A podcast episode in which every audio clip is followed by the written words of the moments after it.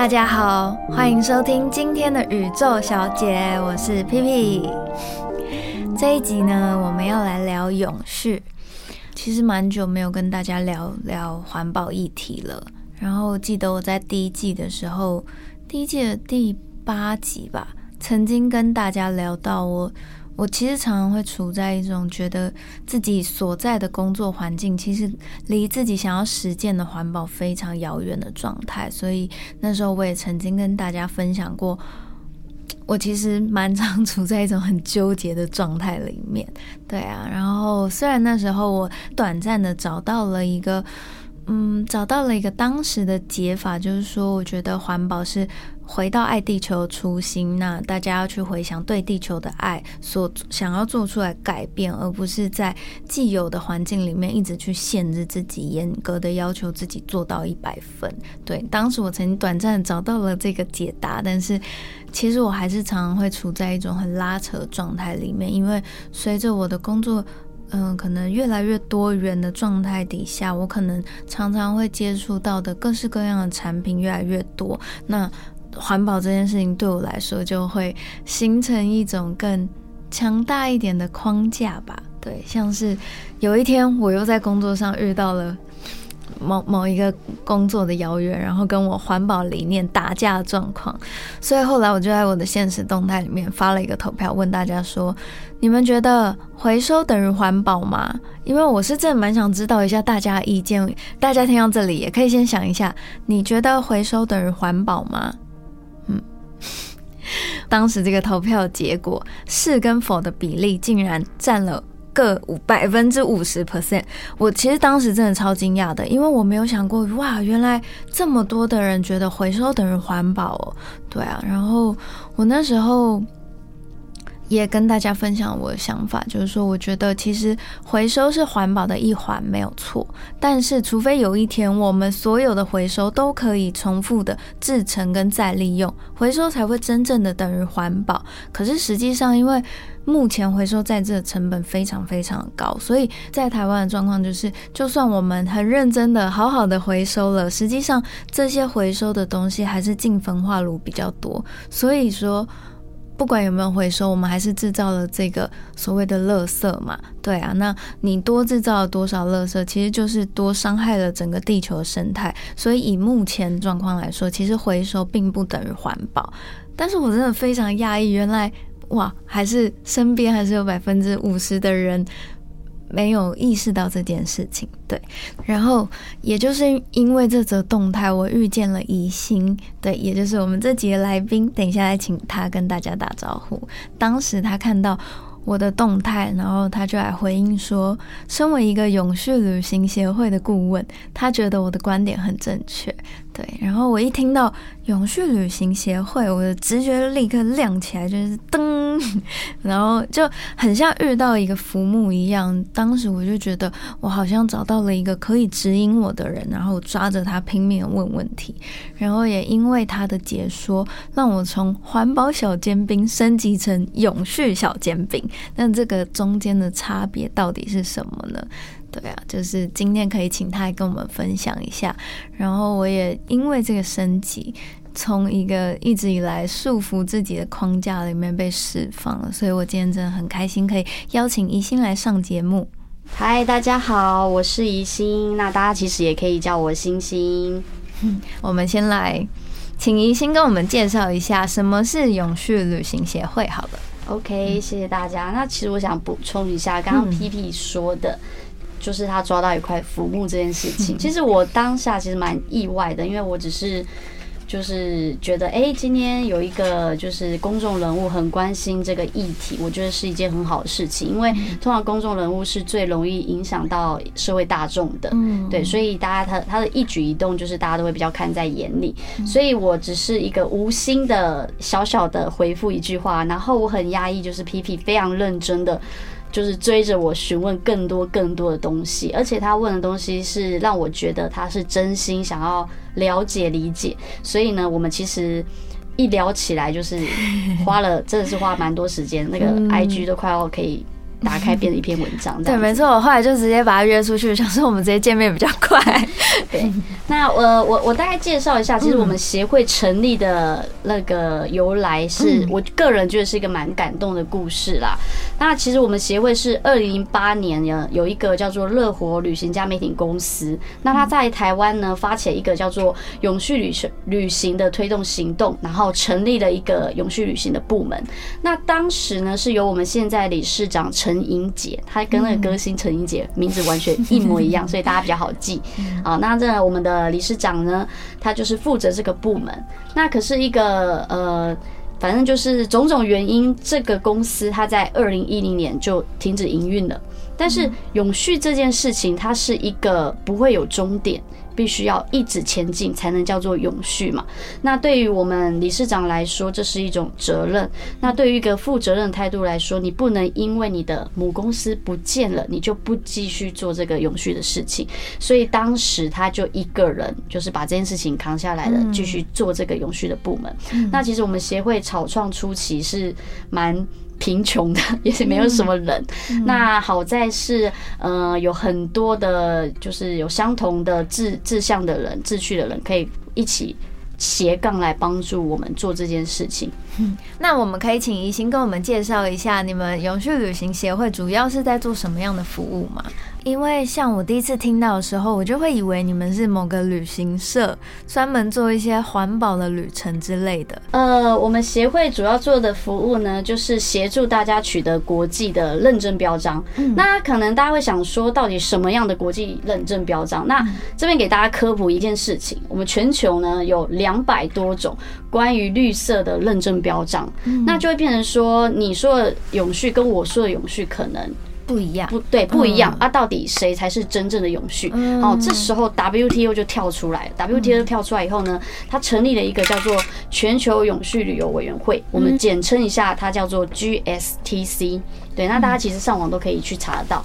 那这个呃 GSTC 呢，它就跳出来就说，好，那我就由我来统一制定一个准则，这个标准。那呢，就是全世界呢，你想要认为自己是一个很永续呃。很永续方向的一个业者的话，你都必须符合我的这一项标准。嗯，对。那我们协会主要的工作呢，就是遵循这个标准来协助业者取得国际的认证。嗯，所以你们算是一个台湾分会吗？还是？呃，其我们目前协会就是区域 STC 的会员之一。哦，对，所以呢，我们协会主要协助三样啦，我们协助旅行社、协助饭店，跟协助。风景管理区一个大目的地这样子哦，这三个主要任务哦，难怪叫做永续旅游。嗯，好，懂了，谢谢。不会不会，那你们在服务的过程中有没有遇见什么样的小故事可以跟大家分享？呃，刚刚提到我们就是协助大家取得国际认证嘛，对不对？所以其实会来找我们的不外乎有两种人，一种呢就是觉得自己很永续，可是不知道自己的永续行为行动是不是有符合全球标准的。那另外一种呢是我完全不永续，可是我想要让我自己变得永续，所以我来参加这个认证，想要知道我可以做什么样的进步。那我们就遇到一个呃小小的故事。比方说，我最近刚从离岛回来，对，那因为还在做这个认证阶段，所以我没有办法告诉大家是哪个岛。但是这个离岛呢，就是这个故事，我觉得还蛮温馨的。就是这个岛上的人非常的少。那这个业者跟我说呢，因为 COVID-19 的关系，就是呢，很多业者都会。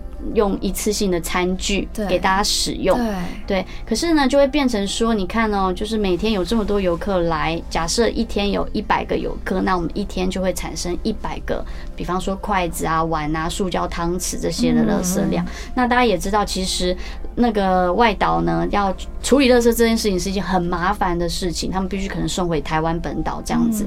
对，那这家业者就跟我说呢，他是可能唯一整个岛上让大家内用。的一家餐厅，那一开始就会很多其他业者就会笑他，就说你为什么要这么笨呢？你就是准备一次性的餐具，你也不用洗碗啊，然后也可以节省很多的呃水费啊，你为什么要找自己麻烦？可是他就觉得乍听之下是好像找自己麻烦，可是他很坚信自己在做一件正确。对的事情，因为他帮这个地方减少了很多的一次性垃圾。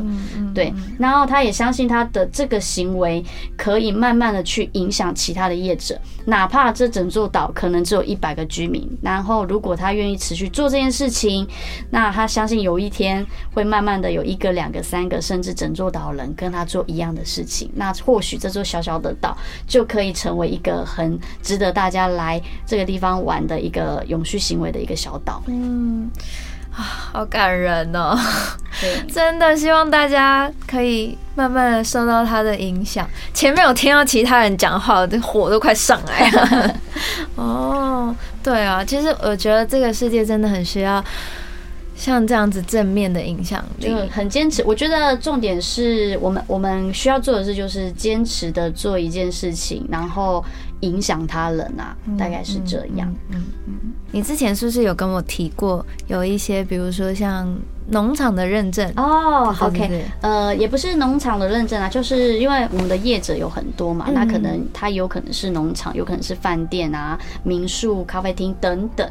那呃，我们也遇过一个就是充满困惑来找我的业者，那这个业者他其实蛮可爱的，他就说，嗯，我呢是一个我认为我很永续。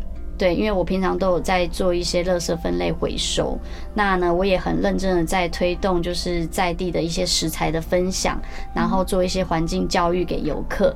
可是因为真的 COVID 1 9的关系，我不得不因为政府可能要求，所以呢，我的食物呢必须给大家一些。那个一次性的餐具，就是我很不想要，但是因为那时候是政府规定，我必须要这么做。那我是不是就没有资格去参与这个认证？因为我使用了一次性餐具。好，那我要问问反问一下 P P，你觉得它适合吗？我每次被你这样问的时候，都很想哭。就是我觉得它当然适合啊，因为我想要抽卫生纸给你。啊，因为在他的心里，他就是他就是因为在意这件事情，他才会觉得自己没有这个资格啊。是是，谢谢 P P 的分享，请容许我。谢谢。对对对，我啊，我真的觉得大家一定要很珍惜，就是有那么认真跟大家分享这件事情的 P P。对，呃，没错，这家业者呢，其实我们当他听到他这个发问的时候，我其实我们也是很感动的，因为我们其实环保这件事情，它不是认证的唯一条件。就是这个认证呢，它其实里面有很多条要求跟规定。那一次性使用呢，这当然是其中一项。那可能或许它在这一项里面可能没有办法做到最完美、最完善，但是它可以去做其他的事情。对它不不，嗯、应该说不要因为一件事情没有做好，他就被打倒全部了。那我觉得事情它其实是非有非常多面向的。对，那我们也是鼓励他，因为大家也知道 COVID 1 9真正没有办法，所以呢，但是他其他做的事情是很好的，我们不能因为他疫情的关系使用的一次性餐具，我们就否决掉他其他的努力。嗯，对，所以我们还是鼓励业者说，没有关系，永续这件事情本来就没有人可以一次就达到完美一百分。它永续这件事情是一个没有终点，所以呢，你想要成为一个比较有永续的一个商店。那有永续行为的商店，那你就是慢慢的前进，慢慢的进步。那很高兴你今天知道自己这件事情是不永续的，那我们或许下次可以慢慢的改进这件事情，嗯大概是这样。谢谢 P P 的回馈。嗯，我想到一个小故事，就是其实大家知道我呃前一阵子接了一个代言是美招绿茶的代言，然后其实我在我刚进公司的时候，我其实就有蛮明确跟我经纪人说，我我有几个。品相我是真的没有办法接，第一个就是是。有动物实验产品，然后第二个是瓶装水的广告，因为我觉得身为一个环保小尖兵，我真的我真的很难告诉大家说来吧，我们一起喝瓶装水。OK，对，所以这这个东西，我就会觉得我自己说出来也心虚，然后我我自己的理念上我也做不到，所以我就一直以来我就都会拒绝呃任何瓶装水的合作邀约等等的，对，然后然后所以在当初来了美招的这个代言的邀约的时候，然后我经纪人就打来，但他因为我们那时候也其实一一一起工作快两年了嘛，所以他也很知道我的坚持，所以他就说，嗯，虽然他觉得机会渺茫，但他还是跟我说一下有这个工作来来询问这样子，然后。我听到，其实我也觉得，就是像我在在上一季第八集里面，我不是有跟大家讲到，就是说我我一直觉得我自己的工作在这个位置上，我很纠结，因为我就是在做一个从事一个商业行为的呃环境的职业，对，但是在这个同时，我觉得跟我的理念是互相抵触的。那我觉得我待在这个位置。我觉得会让我经纪人很困扰，让他们觉得哦，他们想要帮我接工作，但是不得其门而入。然后我也会觉得，我待在这个位置，可是我一直在做好多好多跟我理念有也许有互相抵触的事情，我也很痛苦，对啊。然后我就一直不知道怎么办。然后当他讲这个邀约来的时候，其实我没有当下立刻拒绝他，因为我觉得，我我我其实也觉得好心疼经纪人哦，就是。到到底要怎么样才能够让我们双方取得一个很好的平衡呢？然后我就说，那你让我想一想，对，然后我就回去考虑了两天。但是我就是我真的会一直对那个塑胶罐这件事情很 care，很纠结，对，很 care。然后我就想说，如果我今天接了这个代言，然后每一次我要告诉大家说，哦，来买这个饮料的时候，我开心吗？我快乐吗？然后或者是说。但我今天没接这个案子，然后我我每一次看我经纪人的时候，我会我会我会不会愧疚或什么的？对，然后我就真的是很仔细的想了两天之后，然后我还是打给他，我还是跟他说，真的抱歉，但是我。啊，好像没办法，对。然后呢，他就说好，他知道了。其实他当初大概也知道我会做这样的选择，但他就是问问看这样。是对。然后，然后反正就挂掉电话，然后我就觉得心情很沉重，因为我又做了一次拒绝他们的选择。但没想到大概半小时之后，然后他又打来，他就说他其实去跟了品牌方讲了我们的考量，然后没想到品牌方的那个。呃，总经理吗？还是当初我忘记当初负责这案子的人的职位是什么？但是我们先假设他是一个总经理好了。OK，反正当初那个总经理听完之后，然后他就觉得很感动，因为他本身也是一个很在意环境的人，很在意环保人。他也是呃，出去会带自己的餐具等等的，会带自己的水。所以当我是因为这个理由拒绝他的时候，他们觉得很感动。然后，所以他就说，其实呃。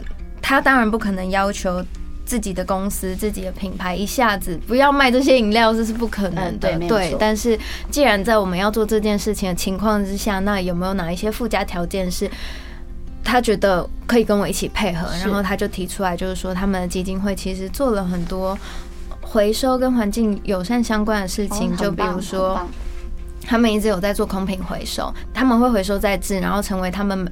之前每一年路跑的那些 T 恤什么的布条制作物回收再利用。OK，然后他们就说，如果是我跟着他们基金会一起做这些事情，我就是还有没有合作的空间跟可能。然后我听到当下，我真的就是也是眼泪那个飙出来，我就觉得对很感动，就是嗯，因为首我觉得首先其实这件事情有两个很感动的面向，第一个就是。我没有想到我经纪人会把实话直接告诉客户，因为通常为了不要不要让双方不愉快，所以通常可能我们会找一些委婉的说法，对。但是没想到我我经纪人这么诚实的把我的理念告诉对方，然后没想到对方竟然还接受，然后我觉得很感动。然后包括他们后后续提出来的这些东西，我都觉得其实就像你讲的，其实永续它是每一天比。昨天更进步一点，对，所以我觉得，如果是在这个面向上，那我觉得他们的心意跟我们之间能够产生的火花应该是有的，对，所以后来我们就我就接下来这个工作，对，很棒哎，很开心，很棒，对啊，而而且刚刚你说的公司其实他就做到，即便。有时候没办法，因为商业上面的考量，大家生计还是要顾。可是我觉得至少他们有做到，就是回收再利用，那就是一个永续的行动。对对，那我觉得不管怎么样，就是你刚刚说的，只要比原本的自己再更好一步，那就是一种进步。嗯，对，那我们就是一步一步的再往前进，让以后更好，大概是这个样子。对对。那我想要问一个问题，就是说，其实我觉得这几年就是大家这整个大环境上面，确实是真的有越来越注重。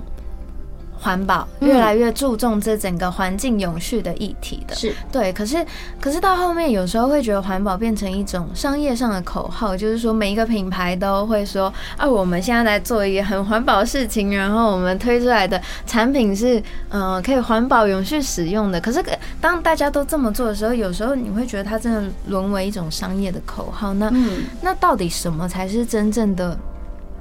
保护环境或者是什么才是真正做到永续？因为我觉得我自己很纠结这个部分，就是说，比如说，比如说平息放天灯这件事情，好了，对，就是我就会觉得说，政府怎么不直接禁止他们放天灯？禁止放天灯，OK OK，好好，容我来娓娓道来这件事情，好。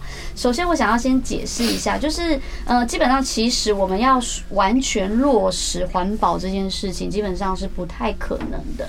所以，我们现在要做的就是一种永续共存的理念。嗯，对。那这个永续共存理念呢，就是我们呃如何在地球上跟不同的人、跟不同的物种去达到一种共存共荣。那其中首要的就是管理。嗯，那其实永续。永续旅游，他刚刚说到了，它不是一个游程，它是一个管理。对，那要达到可以让一个地方可以一直存在着，那我们可以先有一个永续旅游的基本概念。嗯，那刚刚说到的 GSTC，它是不是统一了一个标准，对不对？然后这个标准它有四大的面向。嗯，所以那大家呃，只要一定要记得 这个 Pocket。听完以后，你可能会忘记很多事情，但是我现在讲的这句话，千万千万不要忘记，你就可以掌握一个基本的什么叫做永续旅游的概念。好，永续旅游的四大面向叫做生态环境、社会文化、社区经济，然后管理。讲完这句话，大家好像在想说是在念课文吗？对啊，对，好，那接下来就容我再继续讲喽。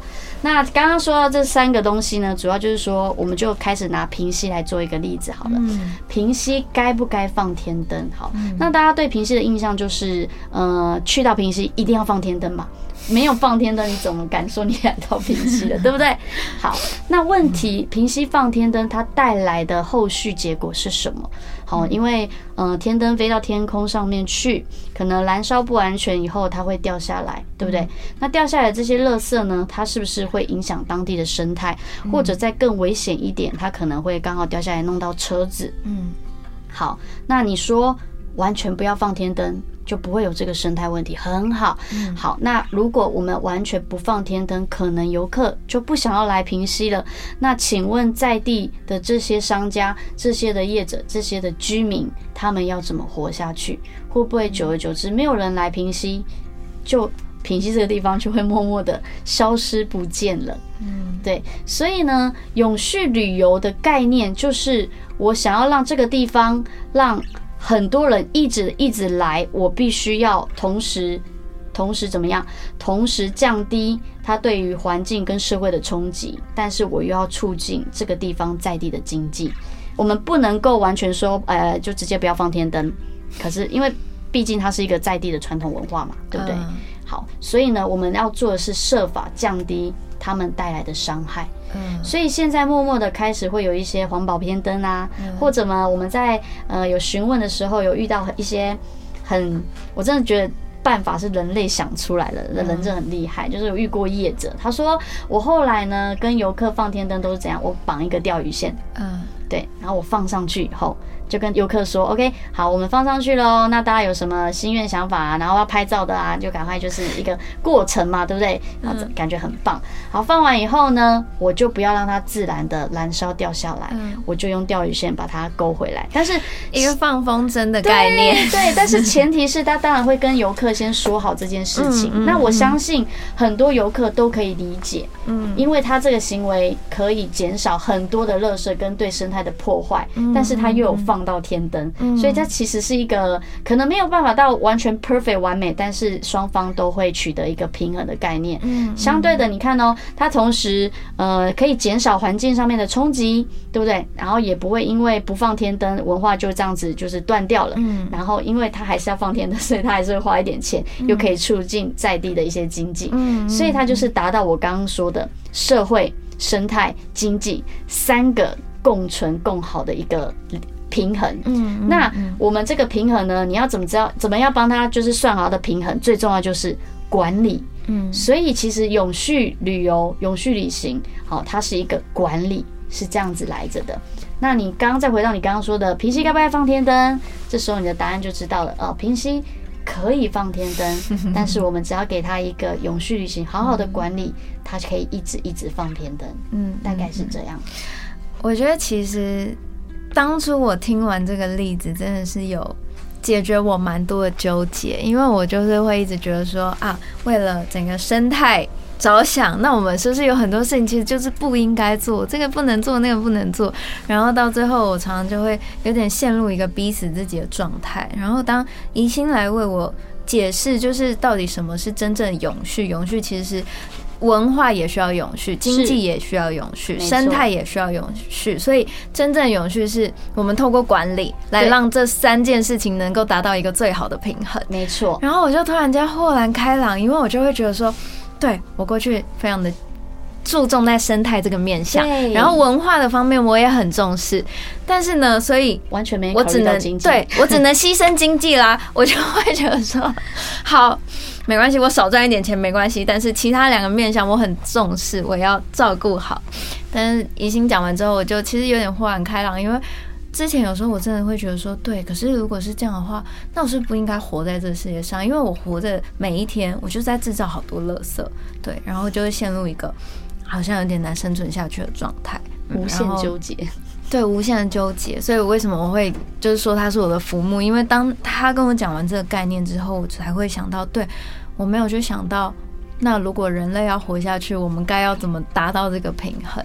然后也是因为他讲完这件事情，我觉得其实我整个人心情比较放松一点，然后能够比较自在的来看待这些事情。是的，嗯，呃，我还想跟大家分享，就是刚刚说的都是小业者的故事嘛。嗯，那我想跟大家分享一些大家可能会想要知道的台湾的故事。嗯，那我们台湾呢，虽然小小的，但是其实我们台湾在这几年来，我们获选了。全球百大绿色旅游目的地，嗯，好，什么意思呢？就是呃，它会在全世界呢评选出有哪一些国家的哪一个地方，它会做一些比较永续的事情，然后呢，把这个故事呢，就是评选看看。谁是就是很棒的？那我们台湾有两个地方非常非常的荣幸荣获了这个百大绿色旅游目的地。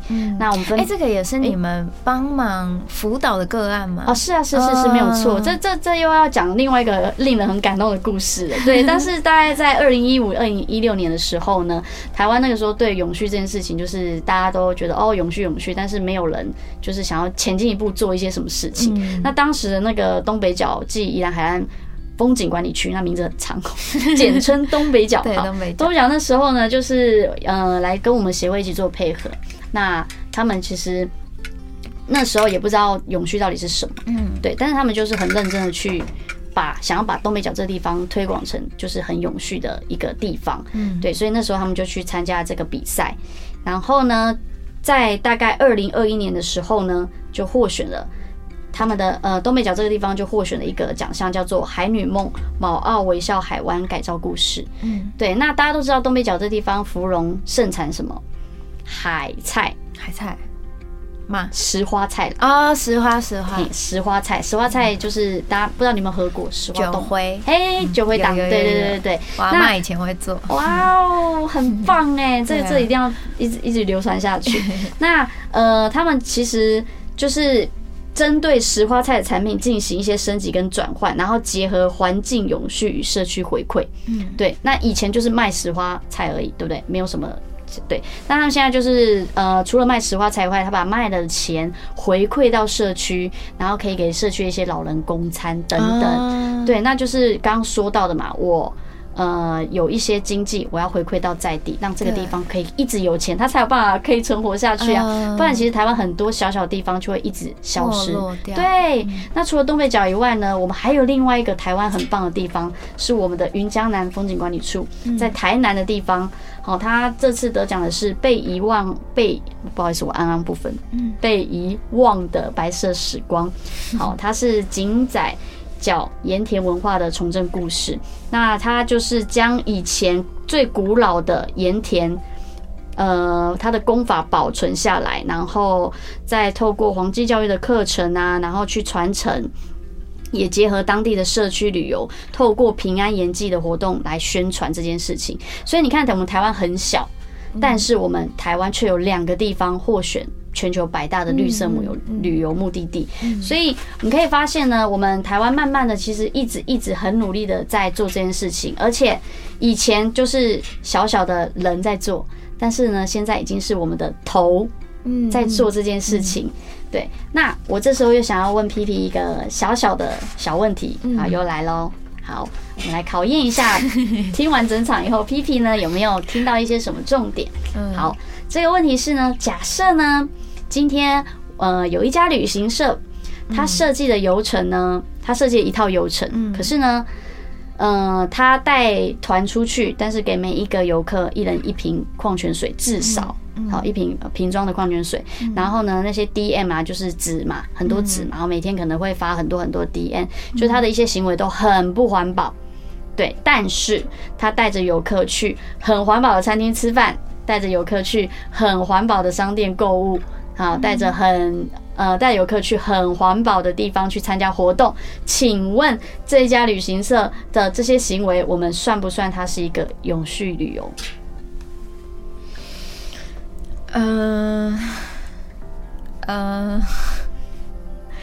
算不算一个永续旅游？嗯，很难回答哦。我觉得不算啊，因为为什么不算？因为对我来说，就是说，就是如果说你真的是一个很环保、很永续的旅行社，嗯我这样讲好了。嗯对，如果说你们真的是一家这样子的公司，所以你规划这些行程嘛，嗯嗯可是那你为什么不从源头的地方就做好呢？你为什么不从你们公司自己出发核心的地方，嗯你就好好的落实这些理念呢？嗯这样子很像只是在做表面而已啊，好好，那你觉得它有永续吗？没有，完全没，零分。也不能说零分，但就是，好，这题真的很难哎、啊、好，我不要纠结你，我不行，我只能给他五十分。，好，五十分，OK，好，谢谢你给他五十分。好，呃，面对这样的旅行社呢，这样的活动，这样的安排，我们只能算是他做了一个永续行动。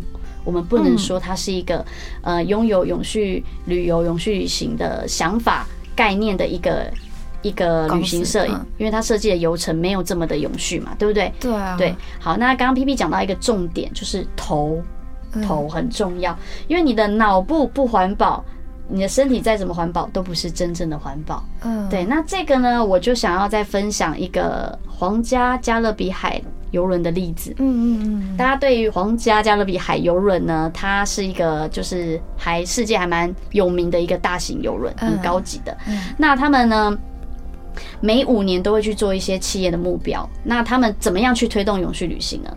他要求他旗下所有跟皇家加勒比海游轮合作的伙伴都要去做这个认证。嗯，哦，这真的是很大手笔哦，就是你要跟我你要跟我合作，好，你是我底下子公司，所有人都要去做这个认证，好，为什么呢？因为这个集团他相信，只要你合作的伙伴自己的公司营运内部管理很永续，你设计出来的流程才能叫做永续。嗯，对，不是说我的公司营运上面不永续，然后我弄了一些很永续的流程，这没有意义。就像 P P 刚刚说的，你的就头。你的头一开始要永续，底下才会再跟着永续。所以当时那个皇家加勒比海游轮呢，它就是大张旗鼓的拓展这个动作。所以呢，未来他们跟他们合作的公司都会怎么样？设计流程我们可以想象都是会比较永续的。嗯，对，大概是这样。所以呢，我想到，请说。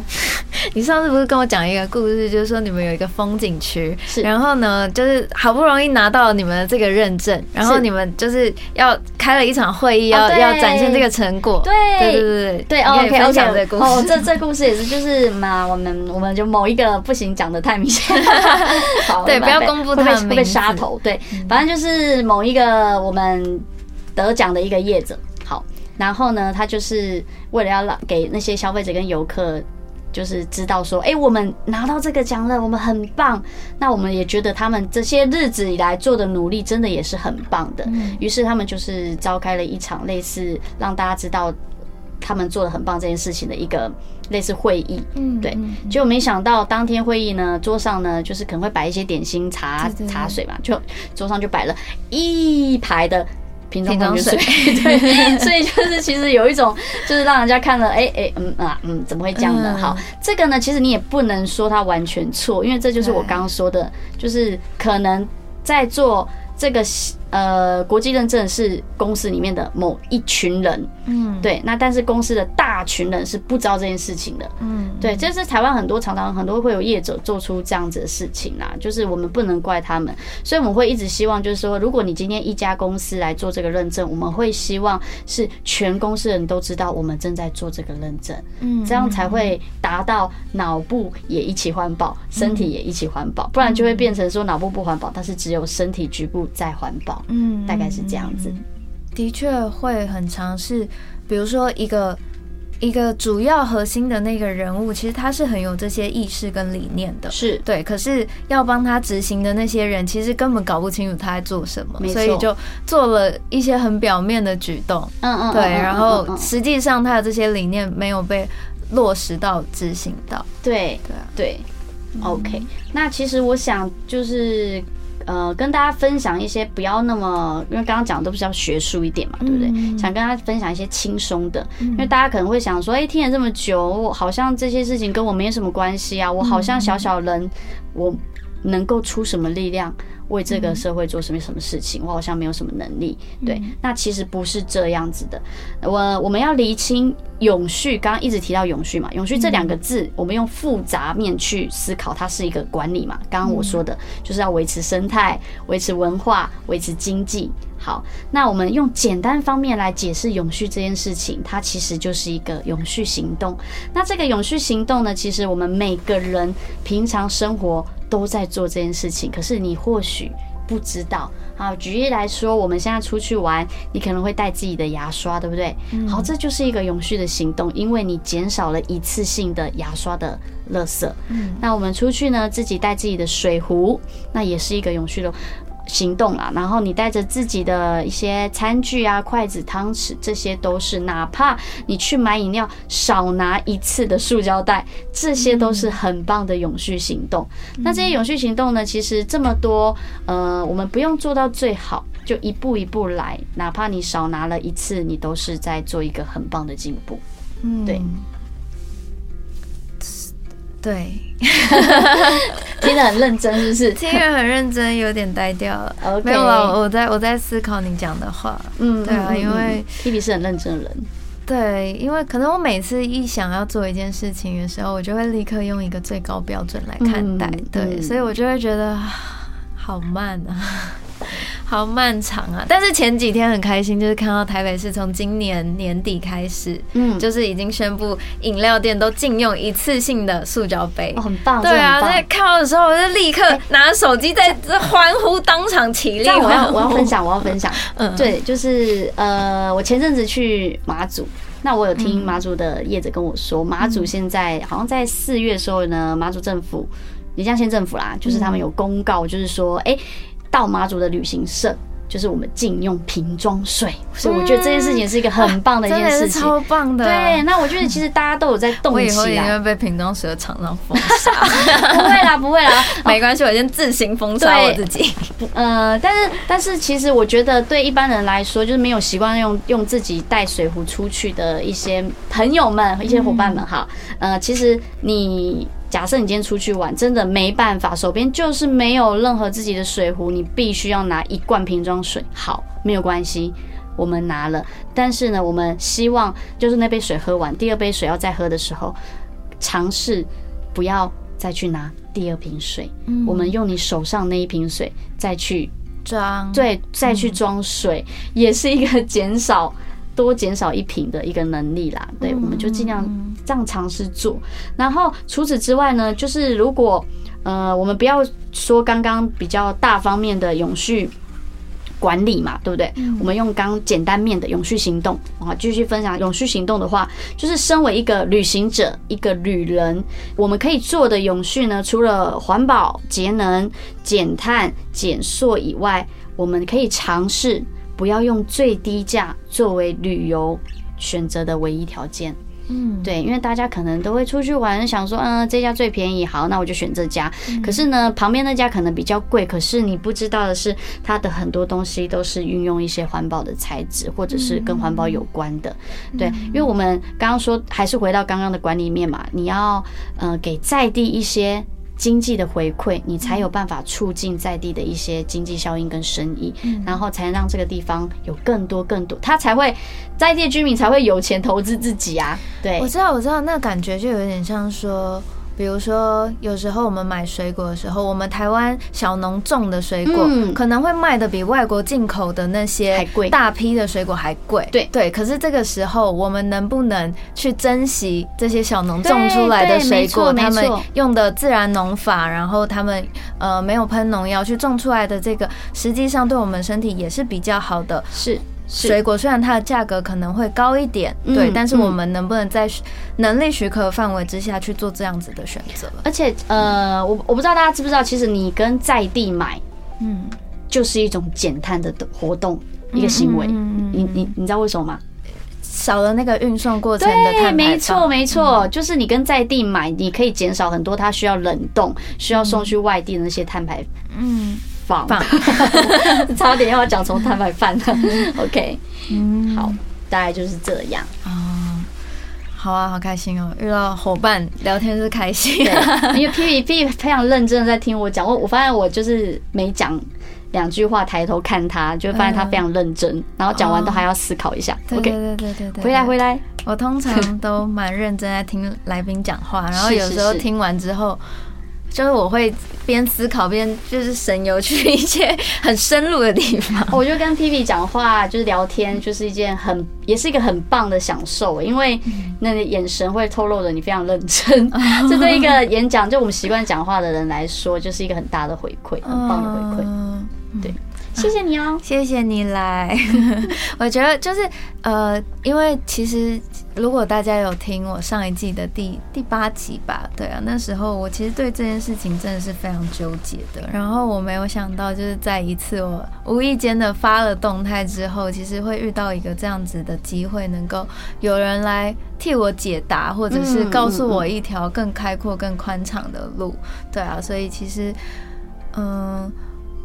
我觉得在聊过之后，我更理解什么是真正的永续。然后也希望大家听完这集之后，可以有所获得，就是你们在生活上面做的各种小小的举动，其实都是永续的一部分，都是没错，没错，都是在为这个环境提供更友善的，嗯，更友善的行动。对，所以呢，我们想要让一个地方可以更加的，呃。让游客一个游客来这个地方一百次，跟一百个游客来这个地方一次，嗯，哪一个才是永续的旅行呢？来一百次啊？对，因为一直有在循环对对，这样子这个地方才会一直循环下去嘛，才会无限循环下去。所以呢，我们身为一个旅行者，一个旅人，我们可以做的永续就是呢，就是给在地多一点的机会，多采买一些在地的东西，然后减少我们从自身做起，减少给在地的一些生态跟文化的破坏。嗯，那简单的再跟大家分享永续旅行的四个呃一句话。永续旅行用最简单的方式来说，就是在旅行时设法降低对环境和社会的冲击，并且促进旅游地的经济发展。嗯，来，大概是这样。谢谢大家，谢谢，谢谢一心。好哦，今天的宇宙小姐就到这里。我觉得呢，大家可能会发现，就是这一季我其实讲的东西比较少，是关于一些心灵层面的东西。我讲的比较多，这一季不管是访谈也好，或者是跟来宾的对谈里面，其实我们都渐渐。走向一种比较落地的方式，再分享给大家。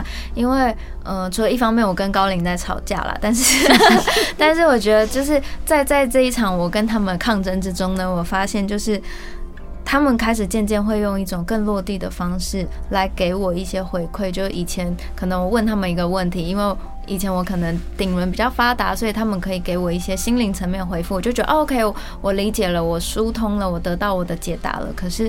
可我觉得，在在这一年经历的事情里面，会让我开始发现，他们会虽然说他们讲的东西我不愿意接受，我也不愿意听，但是呢，当我遇到有疑惑的时候，其实他们会反而是让我身边开始遇到一些契机，可以有人给我答案。对啊，所以希望大家也不要因此不听宇宙小姐哦。好，我们下周见喽，拜拜，拜拜。